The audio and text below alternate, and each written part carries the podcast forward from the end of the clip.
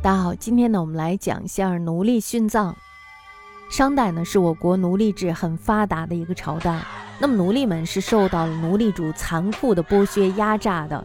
奴隶还有牲畜、工具、房屋等等，都是一样的，他们都属于奴隶主的私有财产。成千上万的奴隶用他们的血汗养活了极少的奴隶主。奴隶主活着的时候呢，他们是剥削惯了的，而且呢，也是享受惯了的，没有吃过什么苦嘛。他们的梦想呢，就是死了以后，自己的灵魂也能照样过那种剥削的生活、不劳而获的生活。因此呢，他们死了以后就用奴隶来殉葬。殉葬呢，也叫做陪葬，就是拿活人还有死人一起去埋葬。奴隶主死了以后呢，埋葬的时候把那些活生生的奴隶要一同埋进坟墓。奴隶呢是要反抗的，可是呢，如果你要敢反抗的话，那么就把你杀了，然后再埋，或者呢是用绳子捆住了扔进这个墓坑里。一个奴隶主呢还不止用一个奴隶来殉葬，而是按照地位的高低，还有就是等级的不同，这时候呢要求用几个或者几十个，甚至是几百个奴隶来殉葬。在殷墟挖掘出来的商代古墓当中呢，为了揭示奴隶殉葬的这种悲惨情景。在一座商王的陵墓中呢，殉葬的奴隶总数就达到了四百人左右。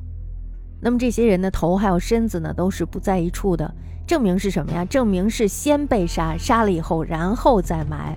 发掘的时候就发现头骨下面的泥土呈青紫色，大家都知道为什么呈青紫色是吧？肯定是有鲜血把这儿给染红了。可见呢，这些奴隶被埋葬的时候是鲜血淋淋的。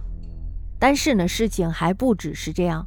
奴隶主呢，在逢年过节还有祭祀祖先的时候，还要把奴隶还有牛羊狗猪一起杀了。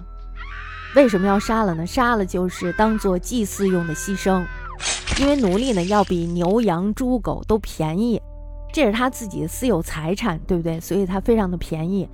你比如说打完仗以后俘虏了一个城的人，那么这个城的人呢就都变成了奴隶。当变成奴隶以后呢，有奴隶贩子来贩卖的时候，有些精壮的奴隶可能价格稍微贵一点，那么有一些瘦弱的小孩呀什么的就会非常的便宜。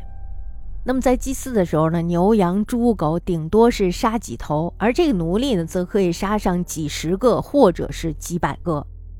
根据甲骨文的记载，最多的一次呢，竟然杀了两千六百五十六个奴隶。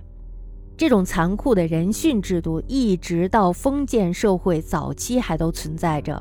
一九七八年，在湖北随州雷古墩这个地方呢，考古工作者呢发现了一座距今两千四百年的战国墓，在这个战国墓里面就发现了二十一具殉葬的青年女性尸骨。奴隶主呢是非常残忍的，是吧？他们残忍的压迫这些奴隶，剥削这些奴隶，而且呢还迫害他们。必然呢是会激起奴隶们强烈的反抗的。奴隶呢多次发生了暴动，在殷墟发掘出来的甲骨文当中呢，不止一次记载了商王亲自去追击镇压奴隶的事情。所以说呢，奴隶们的反抗是震撼着奴隶主的统治的。也正是因为有了奴隶们的反抗，不断的反抗，以至于呢才推动了社会的发展，有了后来的封建制度。